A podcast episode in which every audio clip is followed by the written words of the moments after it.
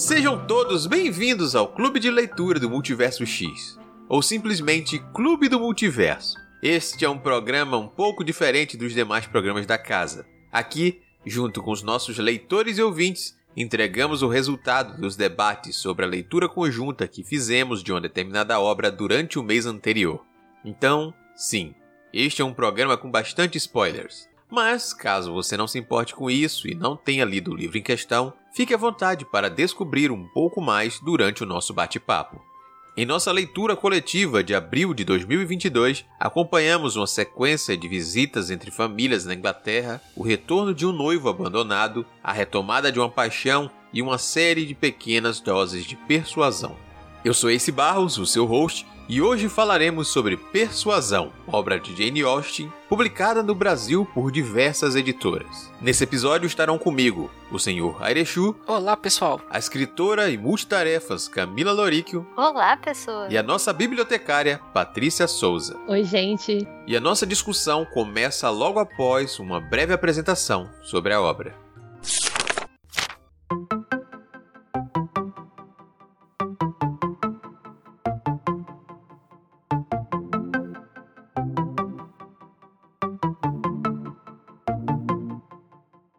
Persuasão foi o último romance totalmente concluído por Jane Austen, publicado no final de 1817, seis meses após sua morte.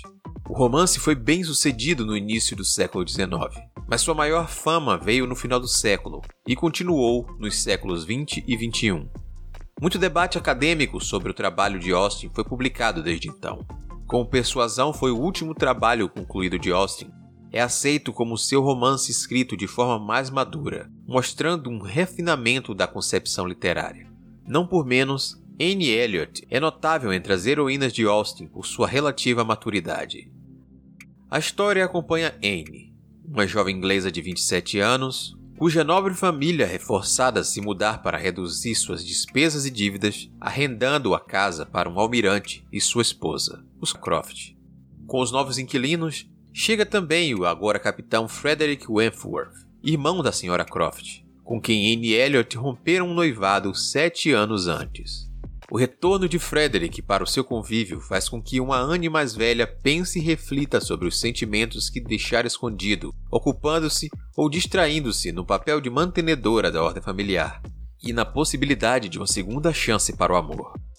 Em um vai e vem de casas, viagens, passeios e conversas, o livro traz vários cenários e críticas à época em que é retratado, falando sobre os males da persuasão e dos perigos de dar e receber conselhos, sempre acompanhando a protagonista e seus núcleos de amizade, família e também seus conflitos.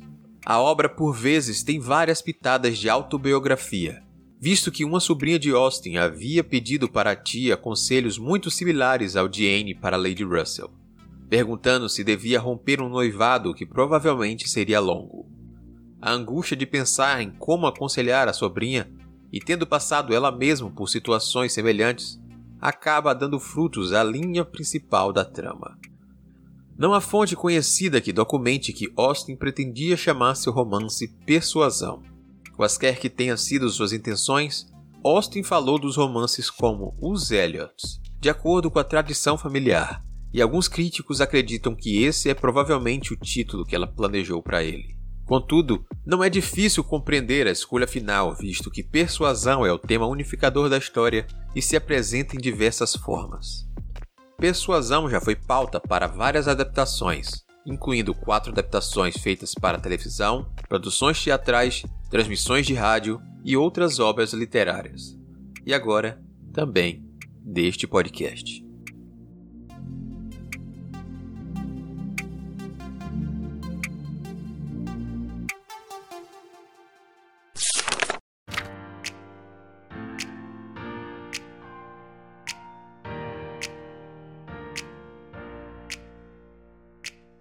Estamos aqui reunidos para mais uma transmissão do nosso Clube do Multiverso. Neste programa Falaremos então sobre persuasão, como a gente já explicou aí no texto de introdução. Acho que a gente deve começar esse programa de uma forma não tão igual aos demais, fugindo um pouco do padrão, porque eu gostaria de começar com uma pergunta que talvez responda algumas questões que tivemos e também sobre o nosso entendimento. Deixando isso claro desde o início, acho que o ouvinte curioso e o resto dos ouvintes que não acompanharam todas as discussões, mas leram essa obra, vão compreender um pouco as nossas opiniões dadas durante o programa. Então eu começo perguntando duas coisas. Pessoas aqui presentes, quais de vocês já tinham lido outras obras da Jane Austen, pode dizer se já tinha lido a própria Persuasão, por exemplo, e quais eram as suas expectativas para essa leitura, porque isso é muito importante para o que a gente vai falar a seguir. Então, vou começar com ele, sabendo já que é em ordem alfabética, agora não vai ser mais prego de surpresa. Senhor Airechu, você já tinha experiências com obras da Jane Austen? Quais eram as suas expectativas para essa leitura? Então, Persuasão foi meu primeiro livro da Jane Austen. Eu nunca tinha lido nada da autora ainda, mas eu já conhecia de citações, de referências, então era uma autora que estava já no meu radar há bastante tempo. Eu queria conhecer a prosa dela, queria conhecer as protagonistas dela, que são bastante famosas, tem muitas adaptações e já tinham sido recomendadas a mim outras oportunidades. Sobre expectativas, eu tinha algumas, mas eu não sei dizer, por exemplo, pensando que são livros clássicos, que são romances que falam sobre é, situações de época, é, era um, o tipo de impressão que eu tinha sobre os livros aí. Eu não sei se eu fui com muita sede ao pote esperando a tal aura revolucionária que todo mundo sempre fala que a autora tem, que ela revolucionou o gênero do romance inglês, aquelas coisas, né, que quando você tá lendo sobre, você acaba se deparando, você fala, nossa, caramba, deve ser alguma coisa de explodir cabeças. E aí acho que isso acabou atrapalhando também um pouco da experiência de leitura que eu tive. Mas aí Durante o programa a gente comenta mais. Daqui a pouco você comenta isso. Daqui a pouco você comenta isso, exatamente. Mas, pela resposta do senhor Erechu, a gente deixa claro aí o que aconteceu com alguns de nós durante a leitura, eu incluso. Então, antes de passar a palavra para as meninas, deixa eu passar minha experiência, que também tem a ver com isso. Eu, assim como Erechu, não tinha lido nenhuma obra da autora até então. Essa foi a minha primeira experiência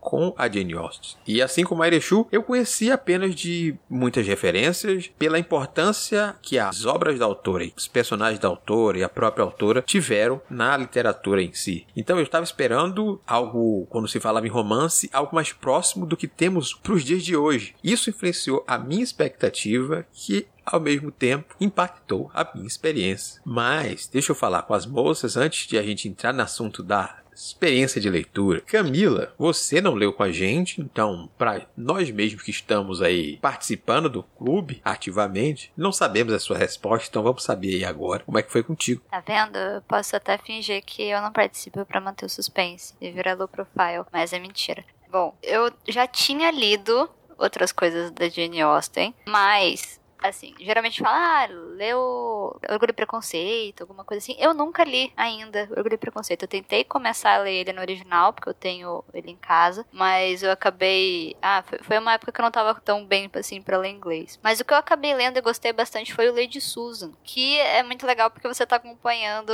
a Austin escrevendo uma vilã. Então você tem um outro jeitinho, assim, de você entender ela como escritora e como. É, acho que também essa vibe que o Shu comentou aparece bastante bastante em como ela consegue subverter algumas coisas e trabalhar nos subtextos. Em relação ao Persuasão, eu achei que eu já tinha lido. Depois eu achei que eu não tinha lido. Eu não lembrava se eu tinha lido ou não. Era uma Persuasão de Schrödinger ali pra mim. Era uma loucura. Que coisa incrível. Uhum. Não, foi, foi, maravilhoso, assim. Porque eu, eu fui lendo, fui lendo, fui lendo, fui lendo, falando, não, não li, não li. Aí, eventualmente, no acontecimento, eu falei, ah, será que eu li? Aí eu lembrei que eu tinha assistido uma adaptação em filme. E aí eu falei, ah, então agora eu lembro o que é o Persuasão. Tá tudo bem. Não, belezura. Isso já estava tipo, nos 70% do livro. Então eu não tinha lido e em relação a expectativas, eu não estava esperando nada. Eu só fui ler. Então, eu acho que em relação à, à experiência que algumas das reuniões, algumas dos encontros do clube, eu fui lá ler, que o pessoal tava comentando. Fiquei muito aflita. A gente pode conversar sobre isso depois. A gente vai conversar sobre isso depois, pode ficar tranquilo. Eu tava quase chamando todo mundo para sentar comigo e falar: gente, calma, deixa eu pegar o livro aqui, eu marquei os trechos, vamos conversar. tava quase nesse ponto assim. Mas aí passou. Mas basicamente, minhas expectativas eram: nossa, legal, vou ter uma oportunidade, uma desculpa aqui de ler esse livro que tá, sei lá, faz uns seis anos na minha estante e a minha cara de pau não me permitiu lê-lo antes. Muito bem, muito bem. É válido também isso aí. Patrícia, você aí para completar esse time, para saber se você já tinha lido coisas da altura antes. Eu já sei, na verdade, né? Mas vamos deixar nosso público saber também. Acho que a gente não pode falar pro público e obrigar eles a participarem das reuniões para eles ficarem sabendo dessas coisas. É uma ideia. Vamos persuadir as pessoas a participarem, não é mesmo? Acho justo, acho justo. Mas, respondendo a pergunta do Ace, já que essa conversa já passou, uh, eu já tinha lido O Orgulho e Preconceito. Foi a primeira obra da Jane Austen que eu li. Foi o primeiro contato que eu tive com a escrita dela. Isso, anteriormente, eu já tinha assistido as adaptações. Essa adaptação que a Camila falou do Persuasão, eu já tinha assistido também. Então, meio que já conhecia a história por causa do filme. Eu acho que, assim, a expectativa que eu tinha, eu tava bem feliz com a ideia de ler um, um outro livro da Jane Austen. Igual a Camila, meu Persuasão tava aqui na minha estante faz um tempo já. Não sei se seis anos, mas faz um bom tempo. Eu ganhei até de presente de aniversário, eu nunca tinha lido. Ó, oh, desfeita com presente, desculpa. Mas eu gosto da escrita da Austin, né? E sempre eu gosto do Orgulho e Preconceito. Eu entendo essa aura que criaram em cima da escrita da Austin, de ela ter revolucionado o romance inglês, dela trazer essas personagens femininas que tem um ponto de vista mais crítico dentro da sociedade. E Persuasão não me decepcionou. Foi igual eu comentei no clube. Eu entendo porque teve uma quebra de expectativas de alguns, até porque você traça um comparativo com Orgulho e Preconceito, que é a obra mais conhecida dela. Então a dinâmica dos relacionamentos é outra. Você tem uma outra construção de personagem, até porque tem uma diferença considerável de idade da, da protagonista do Orgulho e Preconceito, que é a Lizzie, pra Anne, que é a protagonista do Persuasão. É uma outra situação de vida. Então, eu via muita crítica pessoal comentando de que o livro era um pouco lento, tinha coisas que demoraram para acontecer, coisas que esperavam que fosse acontecer e que não tiveram o desenvolvimento que queriam. Mas eu fiquei bem contente com a obra. Eu vi que talvez o pessoal se tivesse conhecido alguma escrita dela antes, ou saber mais sobre o Persuasão em si, porque é um livro que ela escreveu já mais velha, foi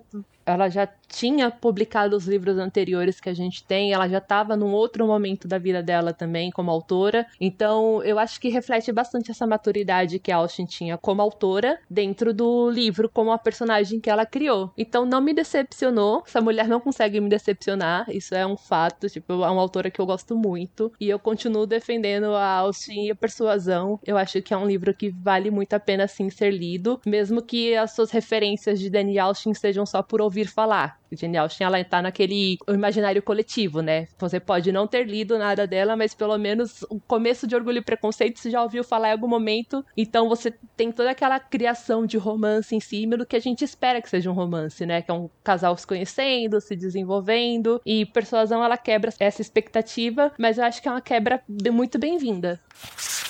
Então vamos aproveitar que a Paty trouxe na resposta dela já um pouco dessa coisa que é a experiência da leitura, não somente a questão da expectativa, para falarmos mais um pouco sobre a experiência em si. A Paty diz que ela não se arrependeu da leitura, ela teve a expectativa suprida e, e, até um pouco mais aí. Senhor Airechu, vou voltar para você aqui para a gente falar sobre a sua experiência de leitura. Como é que você classifica aí, então, a sua experiência? O que é que você mais sentiu impacto? O que é que você não curtiu? Assim, vamos de leve a gente vai aos poucos durante os blocos debatendo melhor essas coisas. Ah, então, essa experiência de leitura em si não foi das mais agradáveis, não foi das melhores para mim, porque eu tava lendo e achando o livro muito tedioso, as coisas não aconteciam, o foco não ficava num personagem que eu gostasse para querer acompanhar mais dele. Tava sempre aquele entorno ali da Anne, com o pessoal rico, com a pequena nobreza ali da Inglaterra, aquelas preocupações é fúteis, né? Para eles são coisas de extrema urgência, né? Quem vai casar com quem, quem vai herdar propriedade de quem, quem que é o herdeiro de quem. Mas para mim são uns assuntos extremamente fúteis, uns assuntos cansativos. Fica sempre um monte de personagem em volta da Anne, que é a, a protagonista, eu acho ela muito interessante. Ela é uma protagonista estranha, porque ela não fica em primeiro plano, ela fica totalmente em segundo plano, acompanhando tudo aquilo girando em volta dela. É até uma coisa interessante, assim. Eu critico o livro, a experiência de ler ele, mas eu consigo reconhecer os valor que ele tem, a qualidade literária que a autora consegue fazer, porque ela coloca a protagonista dela em segundo plano, com aquele monte de coisa orbitando em volta dela ali, e ela tendo impressões sobre aquilo, e a gente também tendo impressões sobre aquele pessoal. Então que eu imagino que, ah, eu,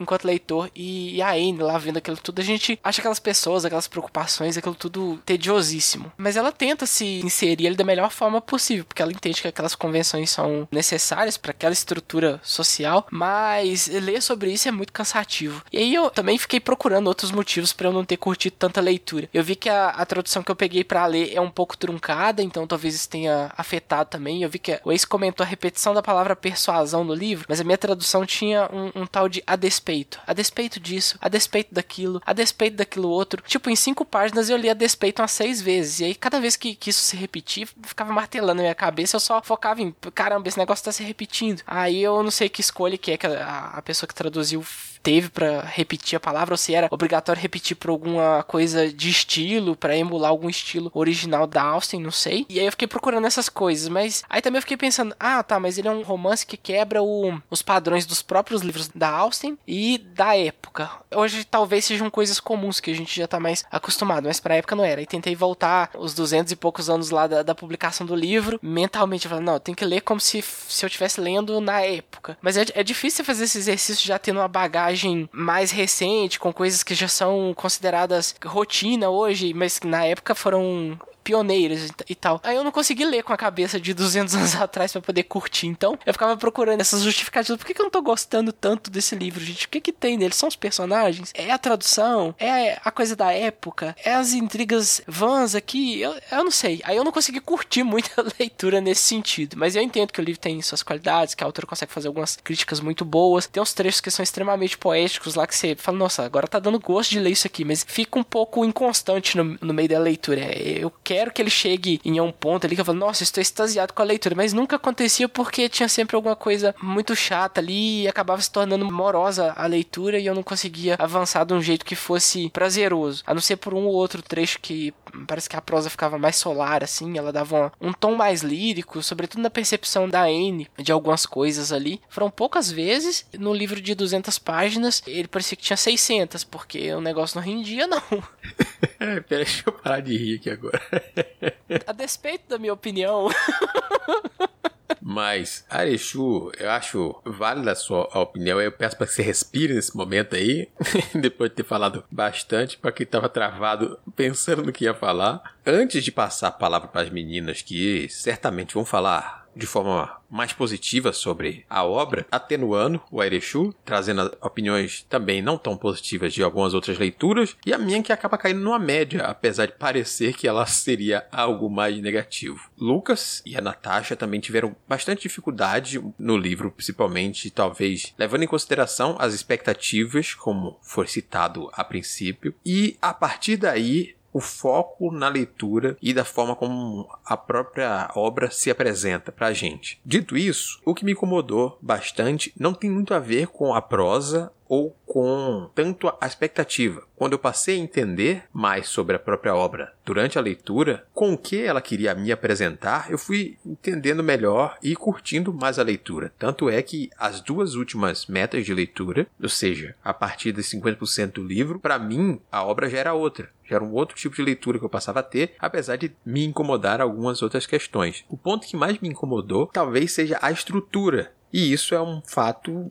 que tem a ver mais com o que eu gosto de ler, a forma como distribuído os elementos da trama, como me satisfaz mais do que foi apresentado na obra em si. No início a gente tem uma obra muito de apresentação, com poucas falas, apresentamos os elementos dos personagens, as críticas já estão ali presentes, as questões que farão parte dessa trama, e aos poucos a gente vai tendo uma fala ou outra. E os personagens em si, que é as coisas que a gente gosta de conhecer o mundo através dos personagens, as relações através dos personagens, elas vão ficando mais evidentes e os diálogos entre eles vão ficando mais constantes a partir da metade do livro. E aí que eu disse, nossa, se tivesse melhor distribuído essas falas, essas conversas, deixado nas entrelinhas aqui e não me dito por coisas que eu não vi as conversas, só que dizendo, ó, eles brigaram, eles fizeram isso e tá, tá. Beleza, tô captando dessa forma. Tô entendendo a crítica, mas o texto em si foi o que acabou não me agradando como um todo, pela estrutura e não pela qualidade da obra e, e, pelos defeitos. Ah, não,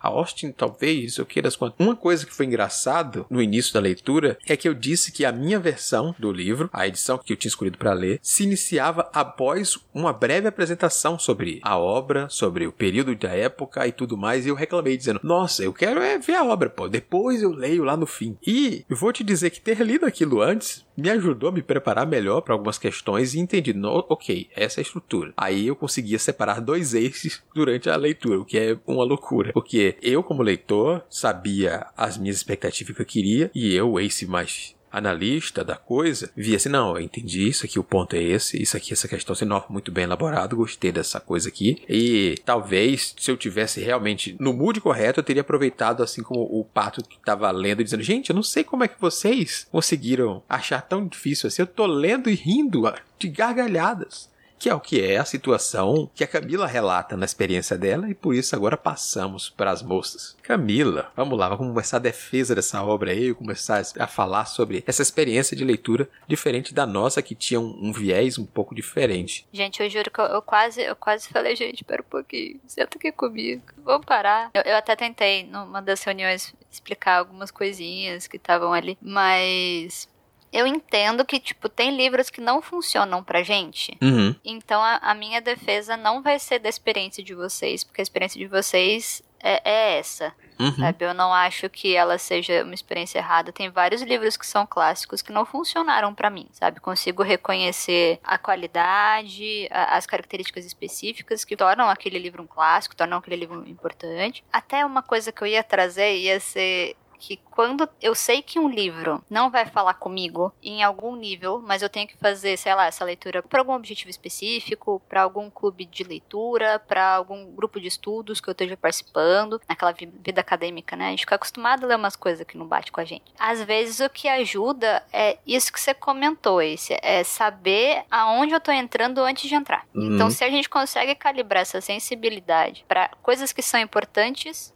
de eu reparar, por exemplo, ah, por que que persuasão é relevante? Ah, é porque ela usa o discurso indireto livre? Ok, outras pessoas usavam isso ali em 1800? Não. Tá, então eu posso tentar dar uma reparada nisso enquanto eu estiver lendo. Se a gente lê meio cru e o livro não é uma coisa que vai bater com a gente, parece que essa experiência só vai sendo mais traumática. Vou colocar assim. Mas aí eu tô falando do ponto de vista de alguém que tá lendo alguma coisa para estudar, né? E a gente tá lendo alguma coisa para se divertir ou para trocar ali com as pessoas do clube do livro. Uhum. Mas era só esse parênteses introdutório que eu acho que é interessante quando tiver algum livro desse tipo. Às vezes eu gosto de me preparar um pouco antes. Uhum. Até para eu poder notar críticas, notar coisas que eu não repararia. Até algumas edições, por exemplo, do que a Antofágica faz, que é depois de você ler, você lê uns artigos críticos. E aí você fala, nossa, eu não tinha nem reparado que tinha esse problema. Nossa, você amplia ali e vai aprofundando para umas outras coisas, sabe? Eu eu gosto desse tipo de experiência que às vezes me propõe. Isso aí foi até o que eu cheguei a comentar durante a, a própria leitura, em alguns momentos que o Tiago apareceu na nossa, no primeiro debate, ele fazendo esse papel de, gente, vocês têm que levar em consideração isso aqui, oh, isso se parece muito com, com a, a Austin passando X período tal, tal, a autora escreveu,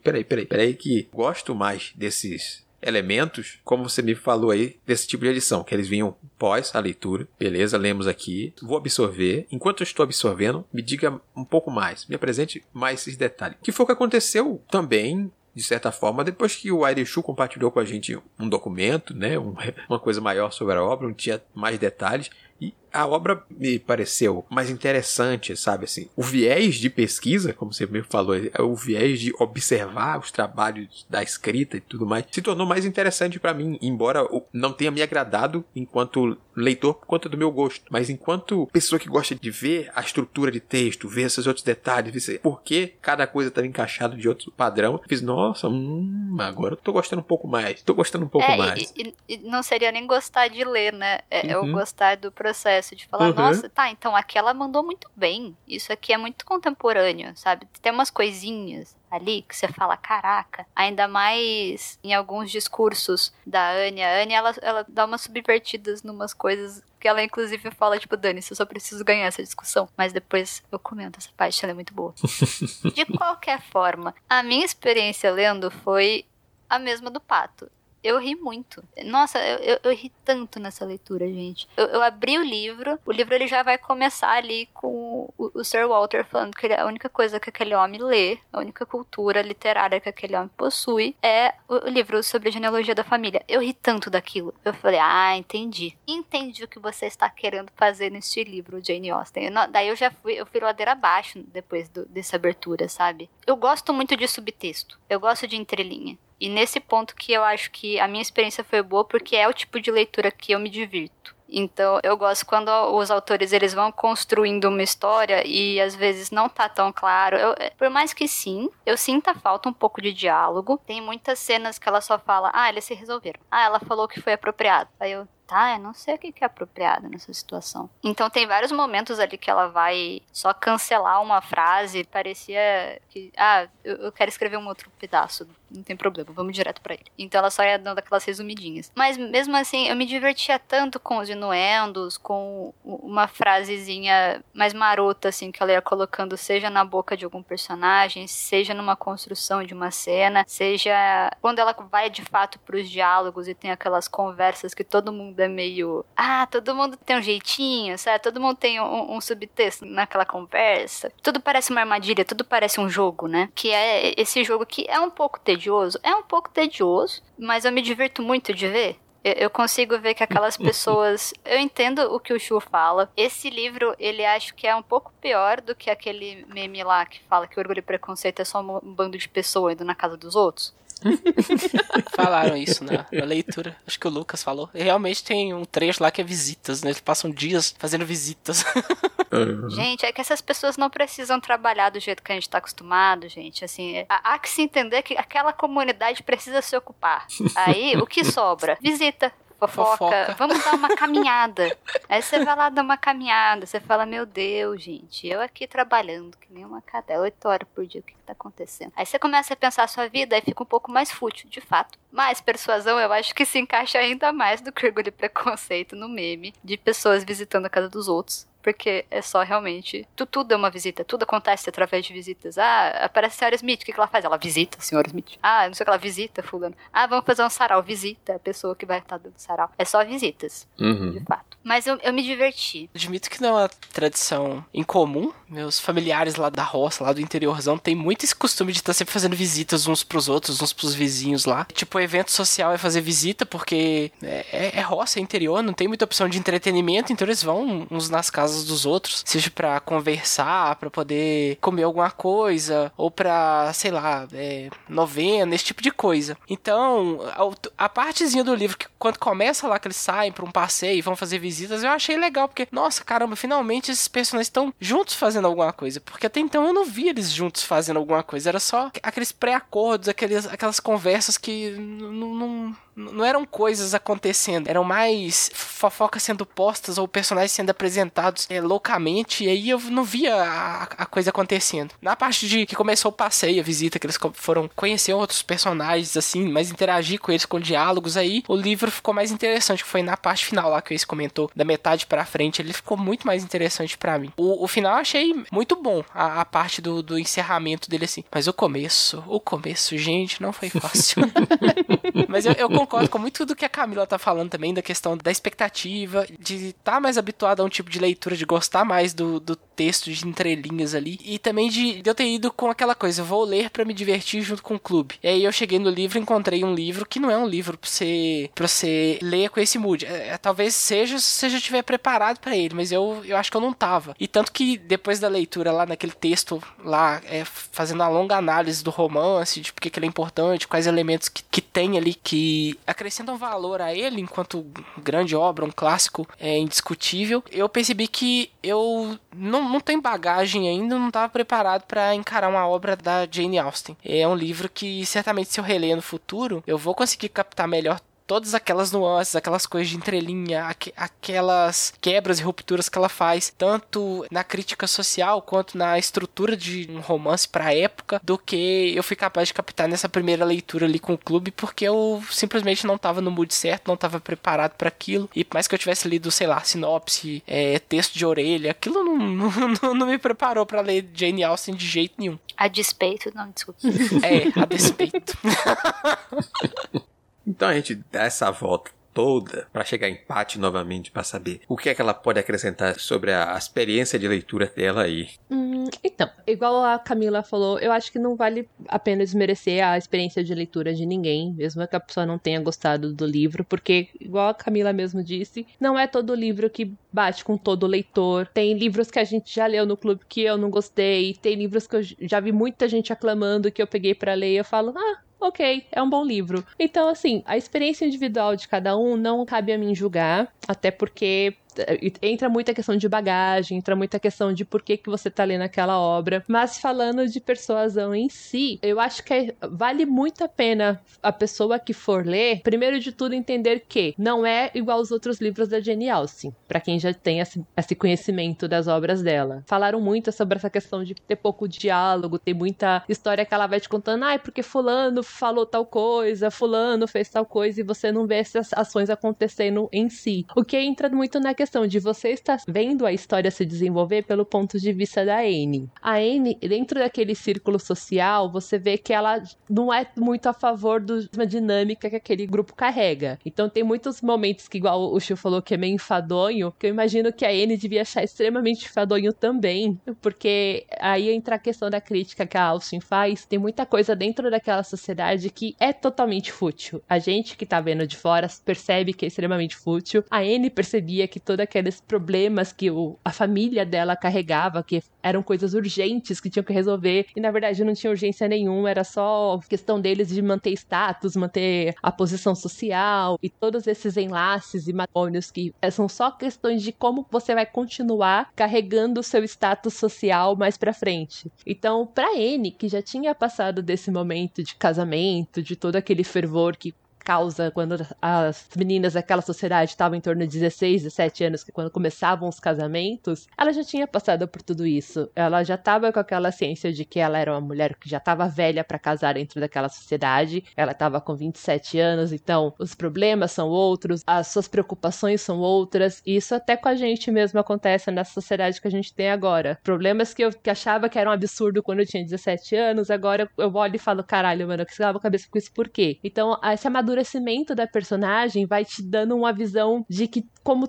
todas essas tramoiazinhas que, que, rolam dentro da sociedade são meio supérfluas. E essa experiência eu acho que vale a pena a gente encarar. A Anne, ela é uma personagem mais madura em relação às outras personagens da Austen. Em relação a algumas personagens de romance, eu acho também que, mesmo os romances contemporâneos, tem alguns que eu leio hoje que eu olho e falo: Meu Deus, que problema idiota, sabe? Você tá quebrando a cabeça com isso. Lendo o A Troca, eu acho que eu reclamei muito da personagem, que os problemas que ela carregava para mim ficavam sério, mas tá preocupada com isso, sabe? Problema de gente branca rica, ou pelo menos classe média, era isso. Então, a sua visão de mundo muda, né? Eu acho que vale a pena você entrar nessa leitura entendendo que você tá tratando com a personagem mais velha. Dentro daquela sociedade, ela já era considerada velha demais para realizar um matrimônio, para constituir uma família. Então você tem uma solteirona analisando aquela sociedade onde todas as trabalhas giram em torno de manter dinheiro e manter casamento. E como aquilo é enfadonho Então eu entendo que esse começo do livro ele é bem arrastado mesmo. Eu não vou questionar isso, porque ele é. Do metade para lá, igual vocês falaram, começa a ter mais diálogo, começa a ter mais. Até porque você tem a Anne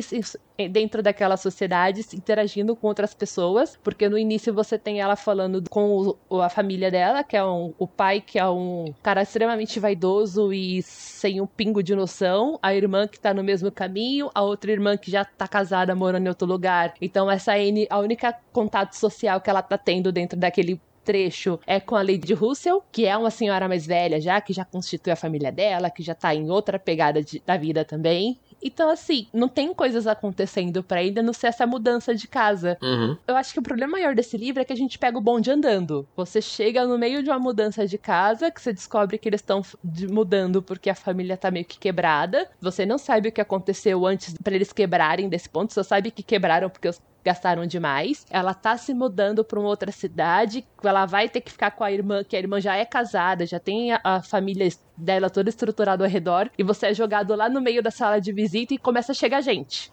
é igual falar, é muita gente chegando, muito personagem entrando. Cara, você Imagina quando você vai visitar alguém da sua família e de repente chega um monte de, de parente que você não sabia quem era. Que pessoal que tem família muito grande, acontece isso às vezes. Você topa numa casa e chega uma porrada de gente e fala, ai, fulano, esse clã, esse clã, esse clã, e você fica, ok, tô sabendo legal quem é todo mundo. Só aceita. E é isso.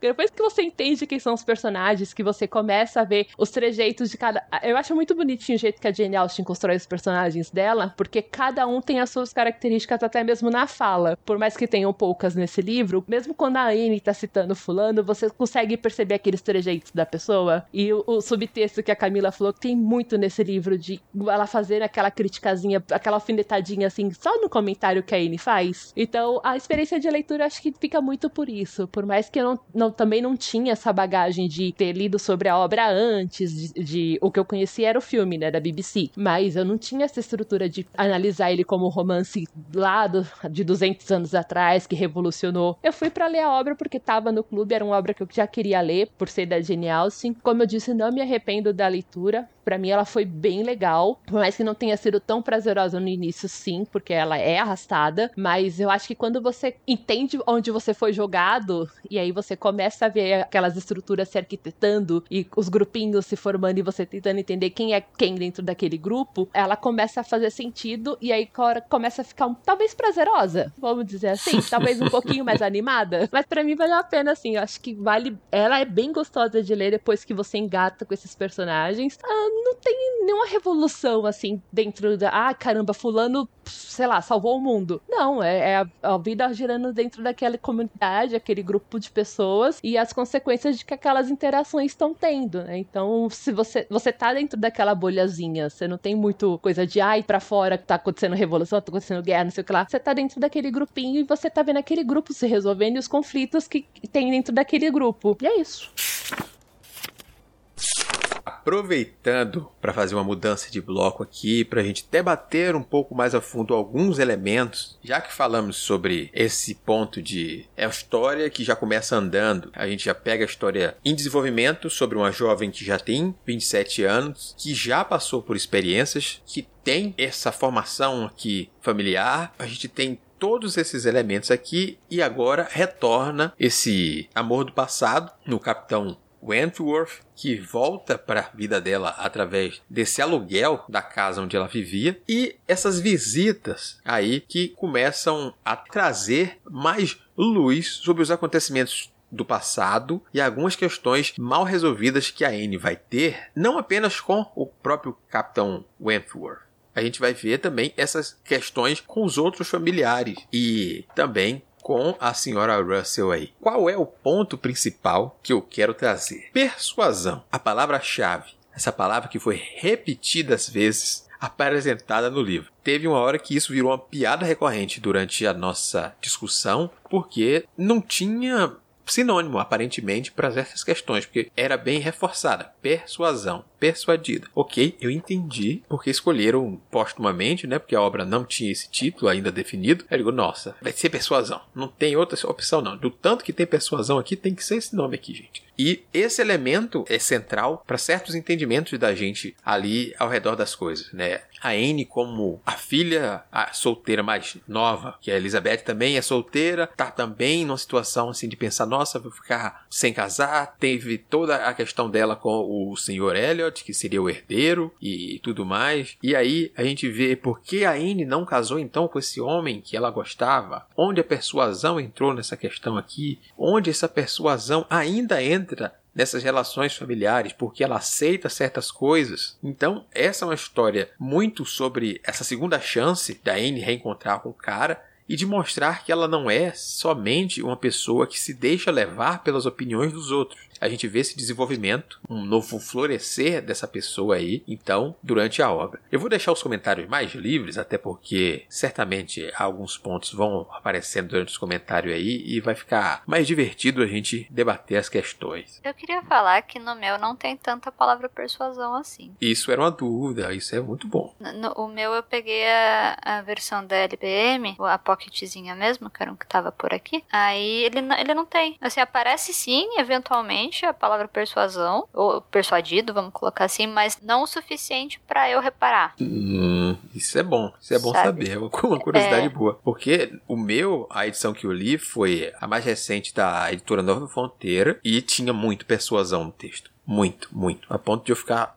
incomodado de certo momento dizendo caramba eu já entendi pode parar já não precisa repetir mais não será que é uma crítica ao excesso de persuasão fica aí a reflexão eu gosto como esse elemento da persuasão, ele é um motif, né? Que vai cercear. Essa situação inteira só tá acontecendo por conta da Anne ter concordado, uhum. ter seguido esse conselho da própria Lady Russell, né? O que é interessante também, porque a gente só sabe a opinião da Lady Russell lá no começo do livro, nessa parte morosa, que é quando ela fala que ela se arrepende de ter dado aquele conselho para Anne. Eu gosto muito porque assim, essa conversa sobre as consequências nunca aconteceu, sabe? Sete anos já passaram, a vida seguiu, todo mundo seguiu com suas próprias vidas, mas a Lady Russell ela se arrepende quando ela vê a Anne apagada e ela fala: "Caraca, será que eu fiz certo?" Aí que a gente vê que é a própria reflexão da Austen sobre essa situação na vida real lá que ela passou. E ao mesmo tempo, a gente tem um final ali com na conversa da Anne com o Capitão Wentworth, que ela fala que ela não se arrepende de ter seguido aquele conselho, porque já foi. Todo o caminho de vida dela, todas as reflexões que ela acabou fazendo ao longo da vida, todas as escolhas. Embora a gente possa falar que sim, ela se sacrificou, ela se sacrifica muito pelos outros, né? Ela não sei se é aquela questão da distração,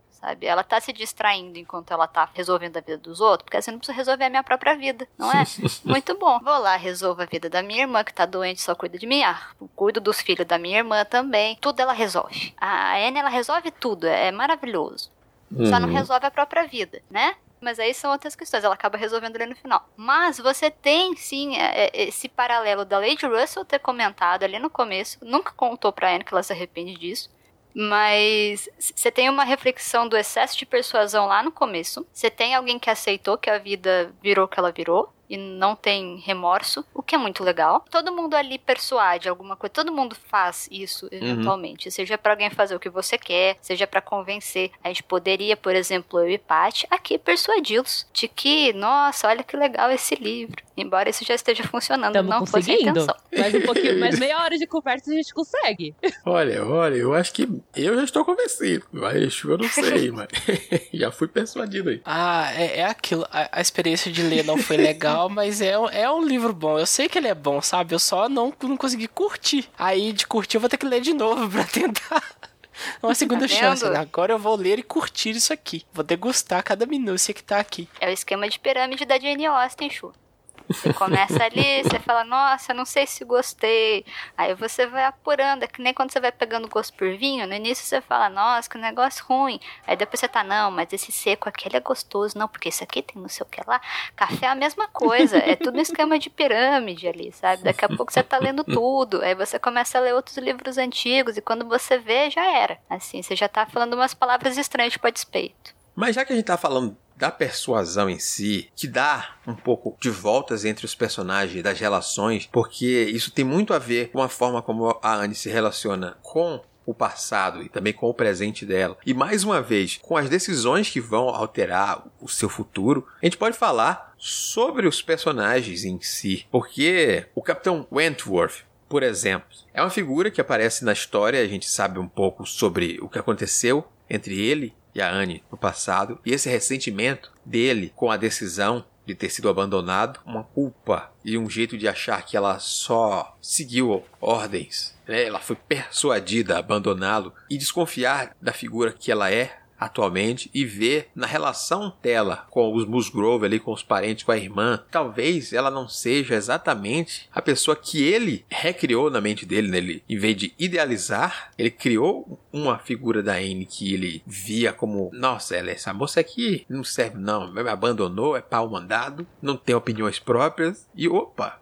aos poucos vou reparando que não, mesmo aqui com tanta gente aqui, ela tem opinião própria aqui. Ela tá mostrando um pouco dela aqui, ela tem um cuidado com os demais, ela faz o que ela gosta de fazer aqui, mesmo que tenha essas figuras familiares são um caso excepcional de vamos juntar pessoas ruins, vamos botar nessa família aqui para essa moça sofrer, porque não, é, não tem outra justificativa de ter tanta gente assim. O pai, que é o cara que liga apenas para si, para sua beleza e posição, a irmã que tá naquele caminho, mais velha, a irmã casada que fica pensando no que ela poderia ser, no que não sei o que das quantas, arrumando desculpas para não fazer as coisas, botando a Anne para fazer para ela. Não tem muita gente que preste ali naquele lado ali não. Mas conheço famílias assim. Eu não estou dizendo que não existe. Não estou dizendo que não existe. Olha.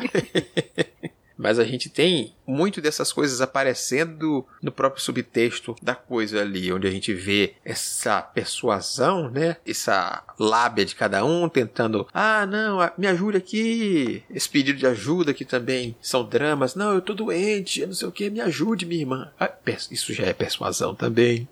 A gente tem esses elementos aí trazendo para os próprios personagens, mas eu gosto muito de ver, principalmente através depois do olhar do próprio capitão, a mudança de percepção dele sobre ela, disso de que ela tem algum controle sobre a própria vida. Porque a gente, durante a, a própria discussão, a gente chegou em algum momento a perguntar: ué, a Anne tem, a Anne escolhe, a Anne faz as coisas porque os outros mandam só? Não sei, isso aqui das quantas. Não, acho que talvez a outra Anne do passado fosse mais assim. Essa Anne, aos poucos, a gente vai reparando que ela tem sim poder de decisão, ela faz as coisas do, do jeito que ela quer também. E não liga. Principalmente isso que é evidente no final, onde ela visita a amiga lá que não seria visitada, porque vive numa região mais pobre, que não sei o que das quantas. Tô nem ligando, vamos nessa aí, gente.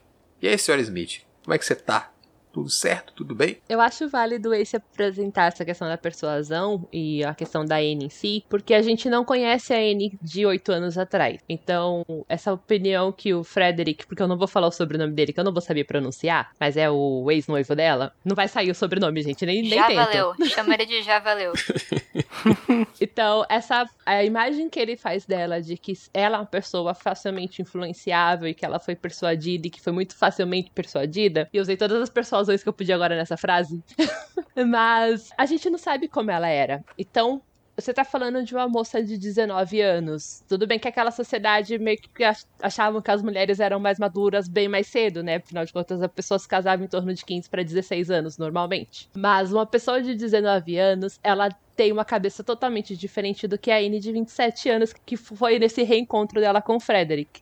Então, eu quero acreditar que a Anne realmente foi influenciada, sim, pelas palavras da Lady Russell, até pela posição social em que ela estava, porque você está pensando em uma mulher de 19 anos que estava numa classe social alta e de repente se relaciona com um cara que não tinha dinheiro, não tinha fama, ele podia ser um cara muito legal, podia ser muito bonito, podia ser uma ótima pessoa, como ele mostrou ser nesse outro momento que eles se encontram. Mas ela tinha uma pressão social muito grande para ela manter esse legado da família, de continuar dentro de uma classe social, de continuar com aqueles status. E a família comentando contra o casamento, a, a Lady Russell, que é praticamente uma mãe para Anne, falando contra, é óbvio que ela ia ficar com o pé atrás. E é totalmente compreensível ela ter desistido. O que eu falei dentro do clube e continua para mim é que assim, vocês ficavam falando, ai, ah, mas ele tem que entender esse contexto social. Mas, cara, se eu fosse o Frederick, eu ia carregar essa raivinha também. Porque não muda o fato de que ela largou dele, mesmo tendo toda a pressão social em cima. E quando você tem um orgulho ferido, você não leva lógica.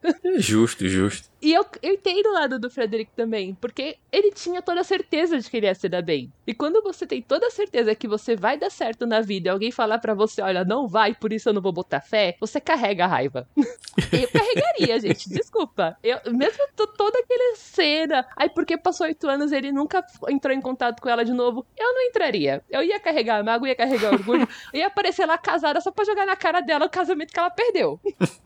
Olha, eu vou, eu vou dizer que, que aquela chegada dele lá, eu vi algo disso aí. Né, Aquela gente? chegada dele lá pra visitar o, o, irmão. Falando, é claro que ele vai chegar lá e vai ficar se exibindo pra ele. É tipo, Baba Baby, olha o que perde. Você não faria? Eu faria a mesma coisa. A gente ia chegar de carruagem ainda só pra mostrar que tem um status maior, sabe? Riquíssimo.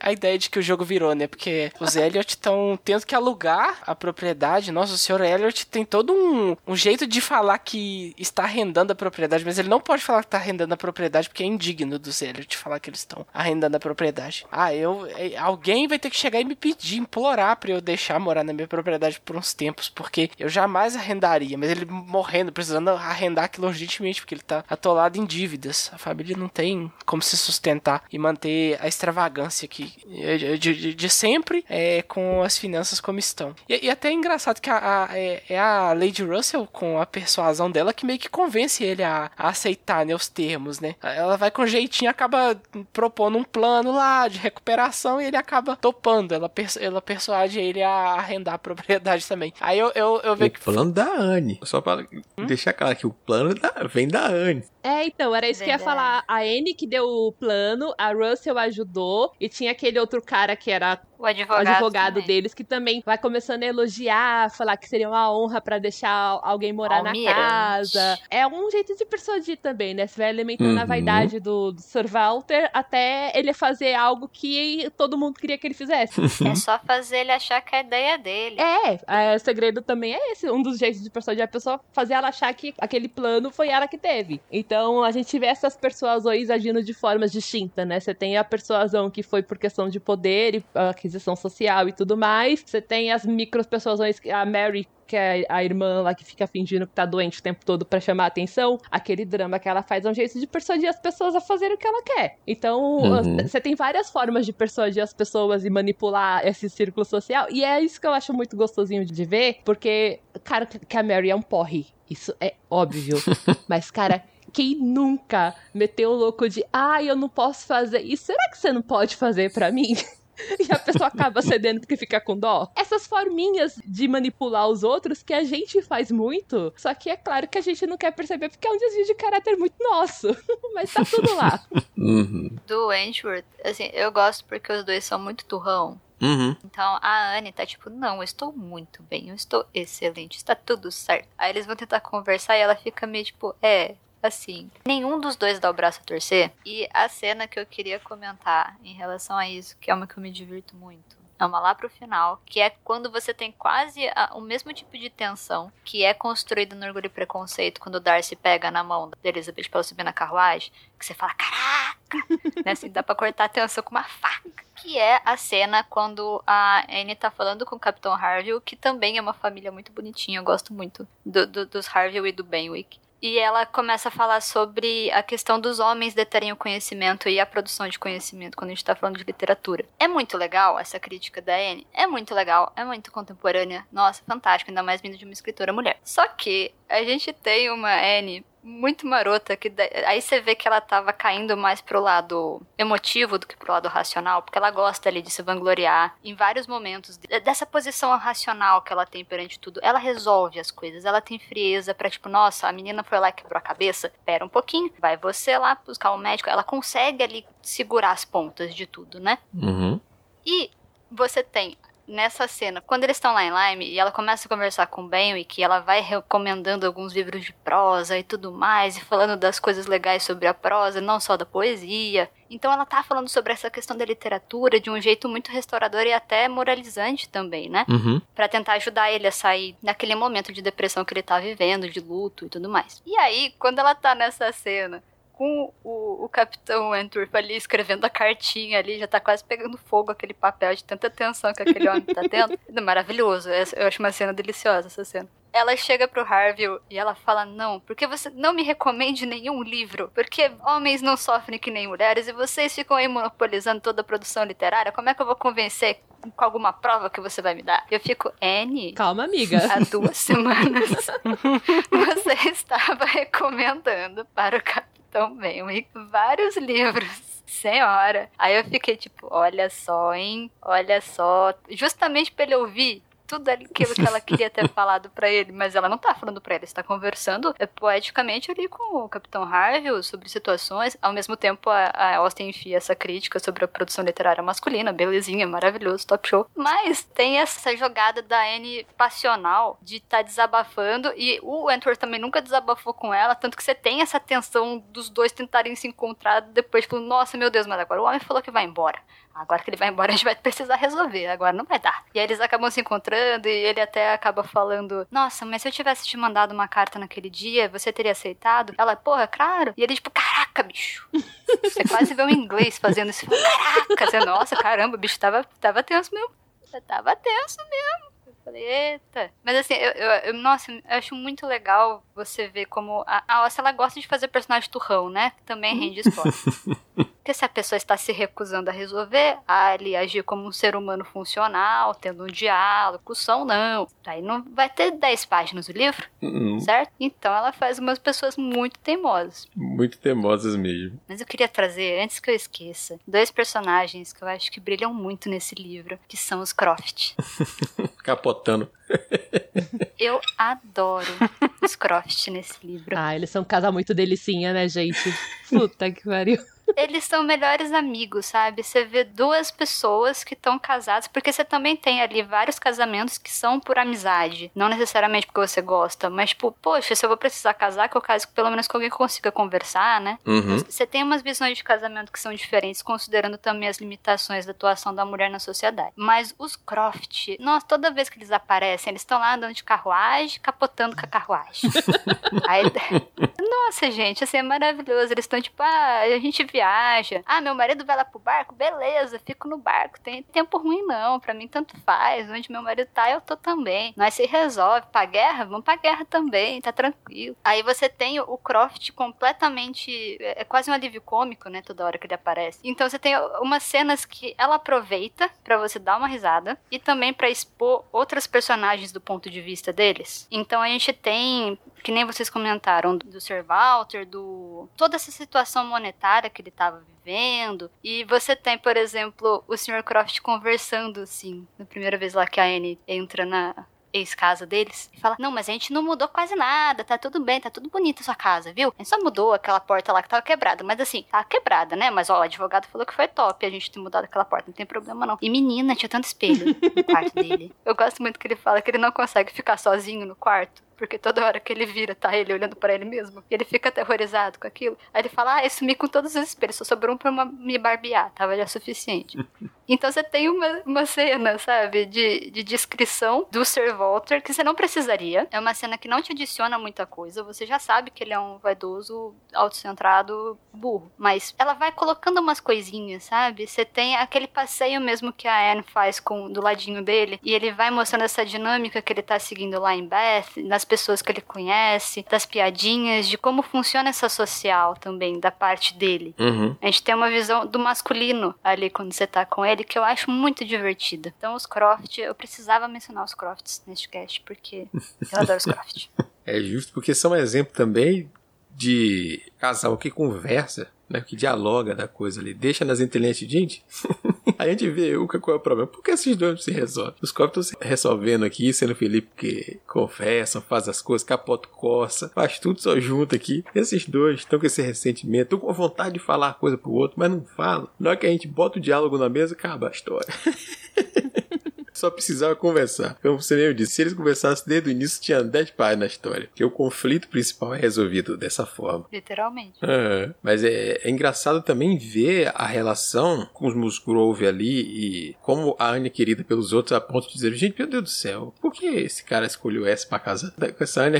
Ia ser todo mundo feliz, ia ser todo mundo melhor. A família toda do cara dizendo: eita, só não fala na cara da mulher, mas deixa, deixa explícito assim, né? Eu digo: eita, pra que situação. Mas a Mary sabe. Ela sabe, mas ele não chega a falar pra ela, é isso que eu tô dizendo. Mas nossa, que, que coisa agoniante aquela galera ali, mas ao mesmo tempo é bom para ele perceber o quanto ela é querida, o quanto ela cuida dos outros, quanto ela se dedica para essas coisas. Digo, Ué, se ela é capaz disso tudo aqui, talvez eu tenha me enganado. As coisas que eu tô guardando no ressentimento aqui. Aí eu volto para aquela conversa ali com o Pat e eu concordo com o Pat que é plausível o cara guardar o, o ressentimento dele. É totalmente aceitável ali. Essa parte, assim como é, a parte dela também é, é entendível porque ela não tomaria aquela escolha foi fácil para ela aceitar. Não, eu acho que é melhor você não se casar com esse rapaz. E ela aceitar ser persuadida naquele momento, porque também para ambos a situação acaba sendo entendível, né? E, e, o que a gente queria mais aqui, conversem, gente, conversem, pelo amor de Deus. É o que falta para se resolver aqui. É muito bacana ver, mesmo com o excesso de Charles, como os outros personagens vão entrando na história e vão acrescentando algo ali. Aliás, o ponto-chave também de virada não é o diálogo, porque esses bichos eles estavam arrastando essa situação. Tava lá o Capitão Wentworth dando em cima das duas meninas ao mesmo tempo. Inclusive, o Sr. Croft faz esse comentário que, pô, que jeito de cortejar as mulheres diferente, moderno, né? Você vai lá, quebra a cabeça da menina e coloca ela de cama.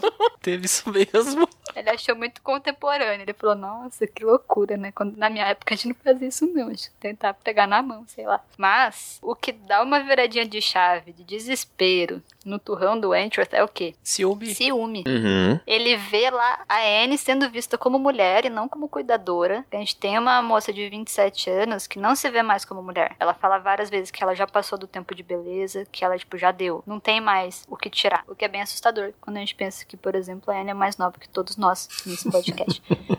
Mas aí são outras questões, não é mesmo? E aí, quando o Elliot olha para ela como mulher e o Wentworth vê o Elliot olhando pra ela como mulher, ele fala: Carai, velho, ela é uma mulher mesmo. Puta, mano.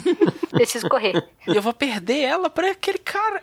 Eu vou perder. E a Anne também finalmente se lembra que ela se gosta também como mulher e não só como pessoa cuidadora ali, né? Uhum. Mulher, aspas, né? Mas assim, como objeto de desejo ali. Mas eu, eu, eu, gostei muito dessa resolução final do livro ali, mesmo tendo essa questão do ciúme, a questão do Wentworth escrevendo a carta pra Anne depois de todo aquele discurso que ela faz, que não é uma indireta, né? É uma diretíssima pra ele. Você tá lá vendo, caramba, resolveu colocar tudo pra fora agora e ele tá lá, martelando lá com aquela carta lá. É, é muito bonita essa resolução. E, mas eu gosto de, de um, um, diálogo que tem um pouco antes. Quando começa a ter diálogo, o livro fica muito bom. Que é da Anne conversando com a senhora Smith. E a senhora Smith contando para ela é, o, o que está sendo comentado né, na, nas, na região ali, a fofoca toda, né, sobre o senhor é, Elliot, que ela vai casar com ele e tal. Não, eu não vou casar com ele não. Onde você está ouvindo isso? Ah, é porque a minha empregada ouviu alguém falando que você já está praticamente casado com ele.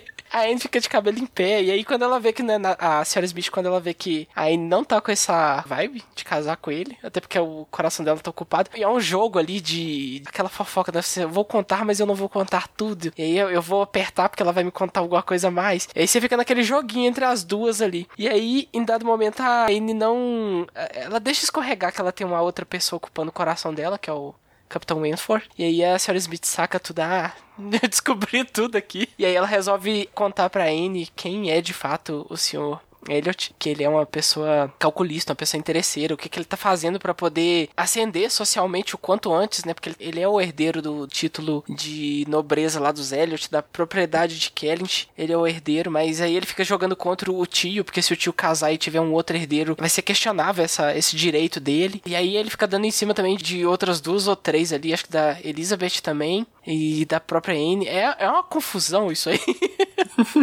Só que é delicioso o momento da revelação com a senhora Smith, que também era uma pessoa que alguém tinha uma visão muito ruim sobre ela, que ela era uma pessoa pobre, e o sobrenome dela era vulgar, era comum, onde já se viu uma Elliot encontrando com Smith e, e tentando persuadir a, a Anne não visitá-la, mas a Anne acaba indo lá e visitando ela, e aí ela é uma pessoa interessante porque é, além de ter toda essa esse pano de fundo de talvez ser uma pessoa que tá sofrendo injustiças ali. Ainda tem a forma como o diálogo das duas é, é desenvolvido. Ele é muito legal porque é num escorregar ali, num vacilo, num breve momento que você deixa uma palavra a mais escapar, que a outra percebe tudo. E, e aí você tem esse essas revelações, né, de que a Anne tem o, o coração voltado por outra pessoa E ela não tinha comentado disso com mais ninguém, acho, no, no livro ainda. Era uma coisa que ela guardava só para ela. E ela deixa isso escapar pra senhora Smith. É, é, é, é, muito significativo aquele momento ali. E aí, dali pra diante, o livro dá uma acelerada. Que eu falo, não, mas já acabou, agora, tá, agora tá ficando bom, queria mais. o final é muito bom, essa, essa partezinha do desfecho todo. Mas isso aí é, é uma parte bem bacana, sim, Chu. Que eu e Camila ficamos falando depois do clube, conversando, principalmente por conta das reações a, a esse fato da revelação. Porque tivemos reações mais firmes, mais quentes assim, mas dizendo, não, essa mulher tá sendo filha da puta, ela não ia contar, não. Parece esperou um vacilo. de ah, não, agora eu posso contar. Aí a gente julga como hoje, eu digo, não, pô, eu acho sacanagem que essa mulher fez, porque ela tava ali dizendo, não, se você for casar com esse cara, ó, não esquece de mim. Ah, não, agora que eu sei que você não vai casar, esse cara não presta não, viu? Aí a gente ficou naquele, porra, não gostei não, essa mulher é amiga mesmo, não é? Aí o papo foi bacana com Camila e eu quero que Camila traga pra cá essa questão aí. essa foi uma discussão bem interessante, porque Assim, eu gosto muito da Senhora Smith porque ela é uma personagem muito complexa. Ela viveu muita coisa, ela teve ali o auge dela, ela tá sobrevivendo agora, então ela, ela de fato precisa trabalhar para viver, ela não pode passar os dias dela visitando outras pessoas, né? Ela faz crochê, então ela vende informação, ela vende pecinhas, ela vende bordado, fora que ela também não consegue se locomover de fato, né? E essa dualidade foi uma coisa que eu, eu quis também conversar com o Ace sobre, porque porque naquele dia que eu li a discussão, eu falei, gente, mas calma, calma. Olha, da mesma forma como ainda hoje, a gente se. Às vezes a gente se pergunta, nossa, será que eu conto pra minha amiga que o boy dela é um boy lixo? Às vezes a resposta é não, às vezes a resposta é sim, às vezes é tudo depende, sabe?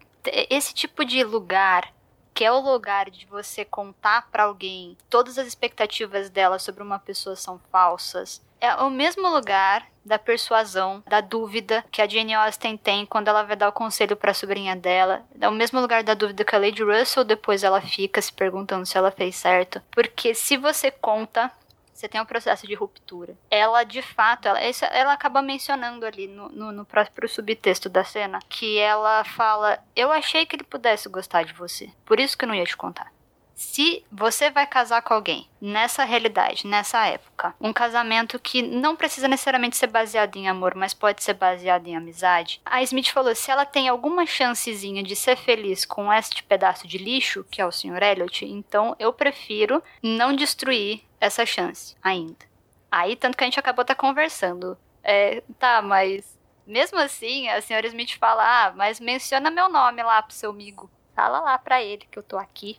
Ele vai lembrar. Então, obviamente, ela ia chantagear o Sr. Elliot de qualquer forma para ela conseguir resolver a situação dela. Por isso que eu digo que a Senhora Smith ela é uma personagem bem cinza, ela é uma personagem que usa ali. A realidade dela é outra os mecanismos dela são outros, a moralidade dela é outra, então o, o, a fronteira de certo e errado fica muito mais tênue quando a gente está falando da senhora Smith, por isso até que eu gosto bastante dela, mas justamente esse cerne de, ah, mas ela não contar ou ela esperar esse aval da Anne é certo ou errado. E aí você tem também a questão da intimidade, se ela tem abertura de fato. Eu não sei como é que as relações se davam nessa época. Hoje em dia a gente tem uma certa intimidade de falar um monte de coisa com os amigos. Nessa época eu não sei. Eu não sei que construção que você tinha e elas estão no momento de se reencontrar. Então, ela de repente falar uma coisa dessa pra Anne, será que ela vai acreditar em mim? Será que isso não vai sair pela culatra? Será que eu vou perder uma pessoa que tá conseguindo também me dar informações, mas também ser uma amiga que me conhece de, de antes, de antes de eu estar tá nesse momento que eu tô, sabe? Você tem vários questionamentos dentro da cabeça da Smith que tornam as atitudes dela muito mais complexas naquela situação. E por isso que eu fiquei muito aflita quando eu vi o pessoal comentando. Eu falei, é isso, eu preciso conversar sobre o Sr. Smith com alguém. É quase isso, assim. Mas é verdade mesmo essa, essa questão da complexidade, porque ali eu, eu tava, meu Deus do céu, eu não consigo, eu preciso falar a verdade, eu não consigo nesse caso. É que, mas não, será que esse é outro contexto, é outra coisa? Eu digo, beleza, eu entendo o contexto. Mas eu, com a minha cabeça de hoje e com a minha cabeça de ex, principalmente, digo, eu preferia falar, correndo o risco das consequências que fosse. Eu podia perder a amizade, mas eu ia falar. Era esse sentimento que ele tava no dia da discussão. Estava quase pegando um bastão já pra dona senhora Smith falar: Caraca, mulher. Não tá pra tanto, não tá pra Eu vi o tanto. ex com o personagem no dia da discussão quando foi falar da senhora Smith. Mas no dia que eu conversei com o Camila, eu também tava assim. Camila, eu entendo. Tipo, pra mim, a verdade é a primeira. Mas esse não pode ser assim. Eu digo, "Ei, ok, eu entendi. A questão é que ah, o mundo não tá preparado pra verdades também, ditas de certa forma, assim. É, é tá, entendi. Entendi, entendi. Tá bom. Nossa, eu Tô puto, mas eu entendi. Essa é a verdade daquela sociedade do jeito que ela tá estruturada em cima de vaidades, de persuasão, de pequenas mentiras. Nossa, se você joga a verdade naquilo, ali, você explode aquilo ali tudo, aquela organização social vai toda pro ralo. Não tem como, não. É, eu, eu, Chu, eu, eu digo que até hoje, tá? Até hoje, é realmente. Então vamos finalizar com aquela clássica pergunta: vocês gostaram dessa leitura? Fariam outras leituras da autora e indicam essa leitura para outras pessoas? Senhor Erechu, Eu acho que ia ter gostado mais se eu tivesse começado com Orgulho e Preconceito, que é um livro mais assim popular que todo mundo é, cita e, e- e fala mais dele e avançado ali na bibliografia dela até chegar no Persuasão a cereja do bolo que é o livro que ela escreve já mais madura uma autora já com experiência e que busca ainda é inovar quebrando tudo enquanto é padrão ou expectativa que os próprios leitores dela da época tinham com relação às obras dela. Aí já ter pegado esse livro que é um livro disruptivo usando a palavra terrível eu não consegui sacar sabe o, o eu falei assim ah, não, não é um bom livro introdutório para a obra da, da Jane Austen porque é um livro que ela vai usar para quebrar tudo que ela fez e que ela construiu ali os romances dela. Se- sejam quando você compara a protagonista seja quando você compara algumas das situações ali sociais com relação ao casamento a, a manutenção do status do status social que, que aquelas pessoas têm. Aí ter lido esse livro sabendo que os outros são diferentes assim me, fica, me faz ficar pensando, caramba, talvez eu tenha começado com o livro errado. Mas é coisa de oportunidade. Eu precisava começar por algum. Calhou a oportunidade de ser o livro que foi escolhido para leitura no Clube do Livro. Claro, vou ler. Quero ler Jane Austen algum dia. Por que não? Já começa com persuasão. Mas isso é coisa que a gente vai descobrindo depois. Né? Falar, ah, é o último livro lá. Aí talvez relendo esse futuramente, depois de ter a bagagem dos livros anteriores dela, eu consiga apreciar melhor tudo que ela faz nele, né? Vai ser uma experiência mais, mais completa, assim, por assim dizer. Essa inicial foi só uma. uma só para conhecer mesmo. Não dá pra bater o martelo é, de forma definitiva. E pelo menos você leu em grupo, pôde te persuadir a continuar. É, tem, tem essa, tem essa, essa parte também de ler em grupo, que aí você. é, encontrei gente que tava do meu lado também, né? Lu- Lucas, a Anastácia lá também não, não curtiu. Tinha bastante gente do seu lado, né, Chu? Teve, é, falando, gente, ainda bem que não é só eu, porque eu tava me sentindo burro. Eu falei, não é possível que eu sou o único perdido no meio desse monte de gente, é Lady disso, senhor aquilo, um monte de cara com o mesmo sobrenome. E aí eu descubro que o sobrenome às vezes era de, de no caso das mulheres, sobrenome de casada é diferente. De quando, quando falava delas solteiras, eu falo, que? Como assim? Falei, não é possível que eu tô lendo isso aqui, que eu sou burro demais pra esse livro. E aí, é, aí você vê, não, você não tá sozinho. O livro é um livro difícil, que exige um certo comprometimento seu enquanto leitor ali, seja com contexto, seja com atenção aos detalhes, ou seja com essa reflexão maior, pra pegar a fina crítica que ela faz e que ela coloca ali nas entrelinhas, que às vezes passava batido, porque eu tava distraído com a, a profusão de personagens ou situações fúteis, e eu tava triste e frustrado, porque as situações eram muito frustradas. Ah, não, meu Deus, eu não queria. Eu não queria estar lendo isso aqui, não. Ah, enfim, faz parte. Chu, mas mesmo quem. Eu já vi gente que já lê Austen, falou das outras obras dela, e falou que Persuasão é um livro meio difícil de ler mesmo. Então eu acho que pra uma primeira experiência, você já começar por esse livro e você conseguir chegar até o final, já é bastante coisa, viu? Porque teve gente que largou porque achou muito maçante, muito devagar, diferente dos outros dela, pra depois sim ter pegar todo esse contexto de quando o livro foi escrito e como foi escrito pra retomar a leitura. Você já passou pelo livro, então agora é só aproveitar quando você for reler. E convenhamos, os nomes são muito ruins nesse livro. Cara, e é tudo. Todo mundo.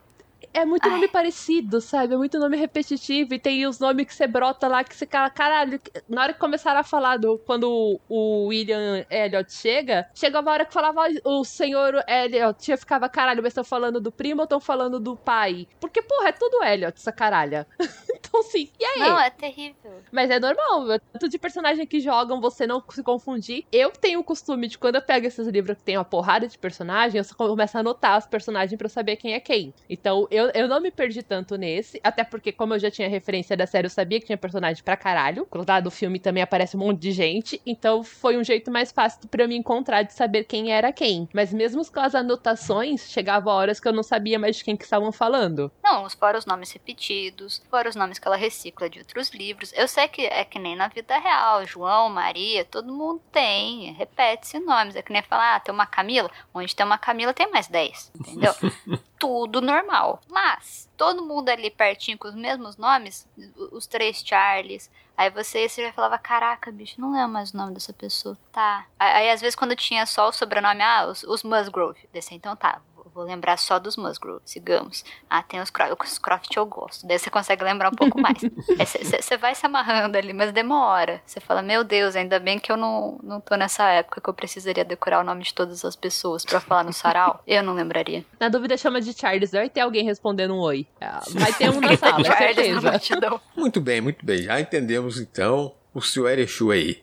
Camila, ah, gente, eu gostei. Eu gostei de ter conseguido finalmente ler este livro que estava parado na minha estante. Fiquei muito feliz por isso. Gostei muito também das discussões que ele conseguiu promover, dos sentimentos fortes. É incrível como um livro curto como esse consegue despertar tantos e variados sentimentos, a despeito de algumas questões. Recomendo, eu recomendo. Eu vou dizer que assim, é, essa discussão que a gente teve também me faz repensar um pouco para quem eu posso recomendar essa leitura ou não. Então achei que foi legal. Mas talvez eu recomende de repente assistir a adaptação antes. Então, se alguém tiver interesse em persuasão, tiver escutado o cast e, tiver falando, nossa, mas será que eu mergulho nisso agora? Será que eu deixo para depois?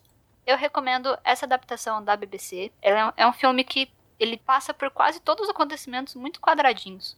Então, você não vai perder praticamente nada do livro. E aí, se você gostar da história, vai ter essa diferença muito grande também com, com Orgulho e Preconceito, se for a única referência que você tem da Austin. Então, vai te dar uma preparadinha, vai dar uma, uma azeitada ali antes de você conseguir mergulhar. Mas eu recomendo que tente pegar outros livros dela, ou de repente alguns contemporâneos ali. Lady Susan é um que eu recomendo porque a Austin escrevendo vilões é muito legal. E é uma surpresa muito diferente.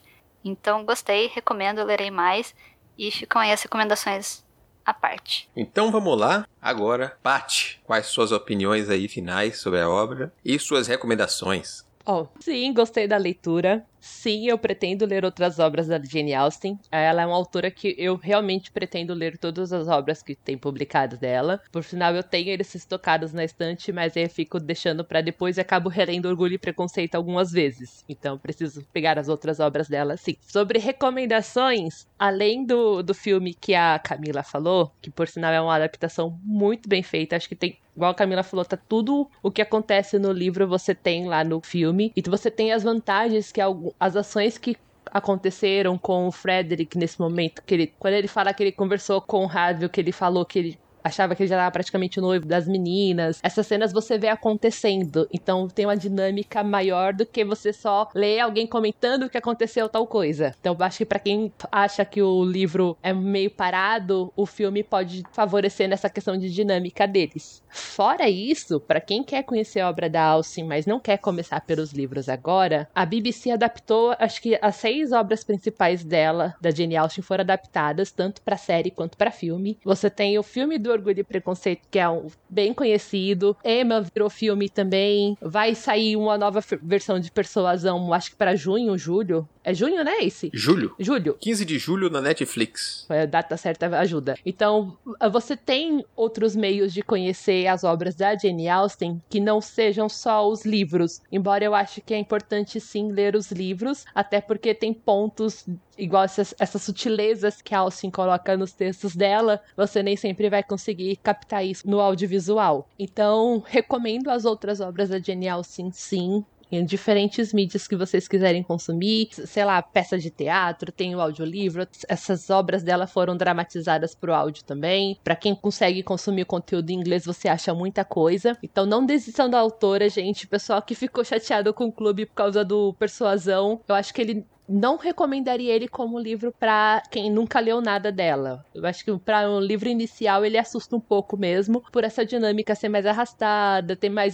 textos nas entrelinhas do que realmente fatos acontecendo no livro. Mas é uma autora que vale a pena ler, é uma autora que vale a pena ser lida. Então não desistam da Jane Austen porque a mulher sabia o que estava fazendo, gente. Ela é muito boa e vale muito a pena a leitura. Então, só me resta dizer que ao fim desse longo bate-papo, eu fui persuadido pelas moças aqui e certamente irei fazer mais leituras de obras da Jane Austen. Indico sim a leitura de Persuasão. Agora, se você ouviu as nossas recomendações, você sabe onde está pisando, como ir, como se preparar. Se eu fosse indicar para uma pessoa que não está ouvindo esse podcast, por exemplo, eu daria um preparo maior, diria um contexto antes para a galera estar melhor adequada né, ao mood que o livro pede. E eu acho que eu descobri uma forma de que talvez as leituras vão me agradar mais se eu fizer elas entendendo mais sobre os contextos, sobre a, a coisa mais de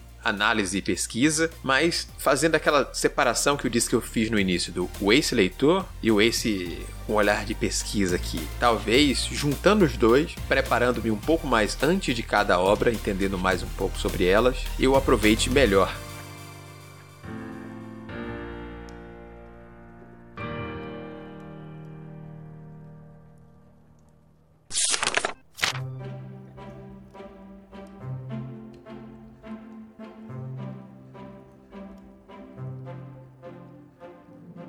esse foi mais um episódio do Clube do Multiverso. Conte para nós como foi a sua leitura, principalmente se você gostou ou não gostou desse livro. Queremos ouvir a sua opinião, nos ajude a entender e ampliar essa discussão. Siga as indicações da Holly e compartilhe conosco a sua experiência, correções e afins. Bom, vem com a Holly. Você tem várias opções.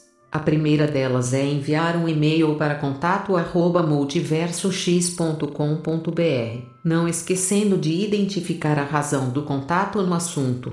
Se preferir, pode comentar diretamente na postagem no site multiversox.com.br através do Discos ou do Facebook, ou no YouTube, se está nos escutando nele. Além disso, pode seguir nas redes sociais e marcar a gente. Estamos como arroba multiverso X em todas elas. E claro, o mais especial, vem fazer parte da nossa comunidade no Discord, bater um papo com a tripulação, participar das nossas leituras coletivas e, quem sabe, até gravar com a gente.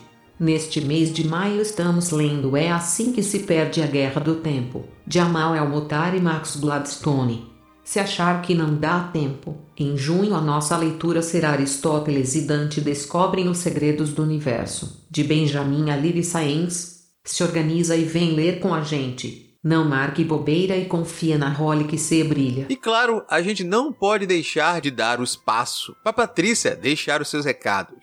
Fala aí, Pati, como as pessoas acompanham seus trabalhos nessa internet de meu Deus. Então, gente, nessa terra de ninguém chamada internet, vocês podem me encontrar pelo Twitter, no arroba patisama2. Ultimamente eu tô falando muita coisa, mas quando eu falo, eu falo sobre bibliotecas públicas ou reclamo da vida, afinal de contas é para isso que o Twitter existe. Eu também faço parte da equipe do Boteco dos Versados, então vocês podem me encontrar por lá em alguns episódios. Vocês encontram algumas resenhas escritas por mim no site do Leitor Cabuloso. E aproveitando o espaço, faço novamente o convite para vocês de visitarem as bibliotecas, visitarem bibliotecas públicas e de acesso público. O espaço tá lá pra gente, ele é pra comunidade, é um espaço democrático onde você pode pegar livros de diferentes gêneros, de diferentes períodos, tudo isso de forma gratuita, o que é, eu acho que é o mais interessante para esse processo de democratização da leitura que a gente fala tanto. Vocês acham os livros da Jane Austen na maioria das bibliotecas públicas aqui de São Paulo? Imagino que nos outros estados também, porque ela é uma autora clássica e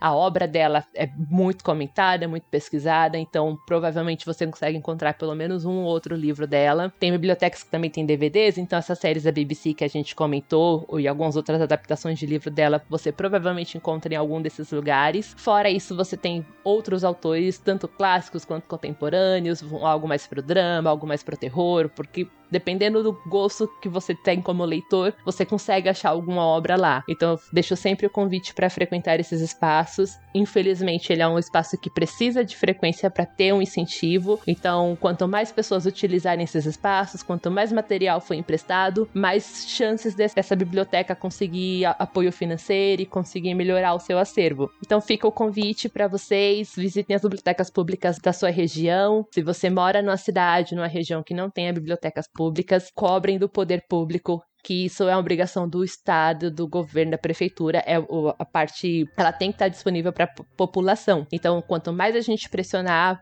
esses órgãos do governo, mais chances de ter de esses, é, ter mais bibliotecas no mundo. E agora que a gente tá vendo o período de eleição chegando agora em outubro, peço para vocês também que quando forem pensar nos seus candidatos que vão receber os seus votos, que vocês observem também essa questão da parte de educação, das propostas políticas deles. Quais desses candidatos que você vai pensar em votar estão preocupados com a questão de educação, preocupado com a questão das bibliotecas, preocupado com a questão de cultura, do acesso à cultura. Eu acho que que cabe a gente também pressionar para que pessoas que fiquem nesses cargos de poder cumpram essas promessas e que colocar gente lá que a gente vê que tá preocupado realmente em incentivar essa parte cultural. É isso, gente. Obrigada. Obrigada de novo pela oportunidade e a gente se vê em outros programas. A gente que sempre agradece a sua participação, Paty. Faz falta quando você não tá aqui. Por fim, reforço o convite para que você venha participar das nossas leituras em nosso canal do Discord e nos ajudar a definir as próximas. Um grande abraço e até o nosso próximo encontro.